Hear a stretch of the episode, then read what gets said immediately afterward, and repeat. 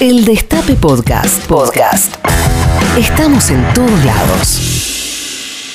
Vamos a hablar un poco, Figueras, de Leonardo Fabio. ¿Seguimos? Eh, pues sí, ayer lo recordamos porque hubiese cumplido 81 años y por un lado me, eh, nada, me hizo muy feliz de darme cuenta de la repercusión que tenía en, los redes, en las redes durante todo el día, ¿no? Digo, porque finalmente eh, la medida, la verdadera medida de la- de la- de- de- del valor de un artista es la sobrevida este que, tiene este, aun cuando ya no está entre nosotros, ¿no? Y cómo se lo recordaba. Y entre los recuerdos que hubo, eh, Jessica Tritten en, en Twitter eh, recordó, rescató una solicitada este, que Fabio publicó en un diario en la época del conflicto con el campo, Ajá. en la época este, que todo se acercaba al tema del voto no positivo, ¿se acuerdan? Sí. Y dice la, la- la solicitada, está dirigida al doctor Julio César Cleto Cobos, dice, de mi mayor consideración, creo tener la solución para el problema que lo conflictúa, entre comillas, según escuché esta mañana en una radio.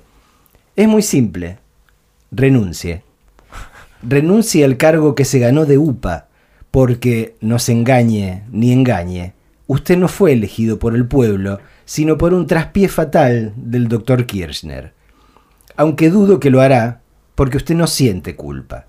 O mejor dicho, usted no tiene nivel ni para ser culpable. No sea atolondrado. Renuncie, y será el acto más heroico y aventurado de su desdibujada vida. Leonardo Fabio. Por supuesto, este, el, el doctor Julio César Cleto Cobos no renunció.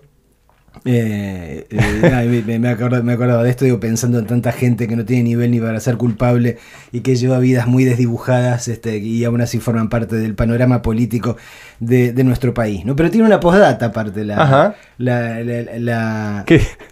Dice, postdata, mucho le agradeceré si estuviera dentro de sus posibilidades, me ayude a pagar el costo de esta solicitada.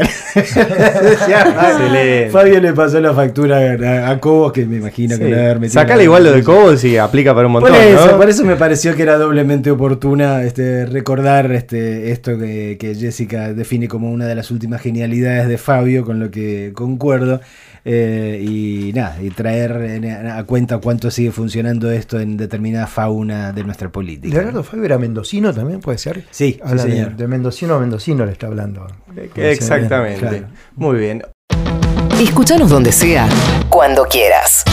El Destape Podcast.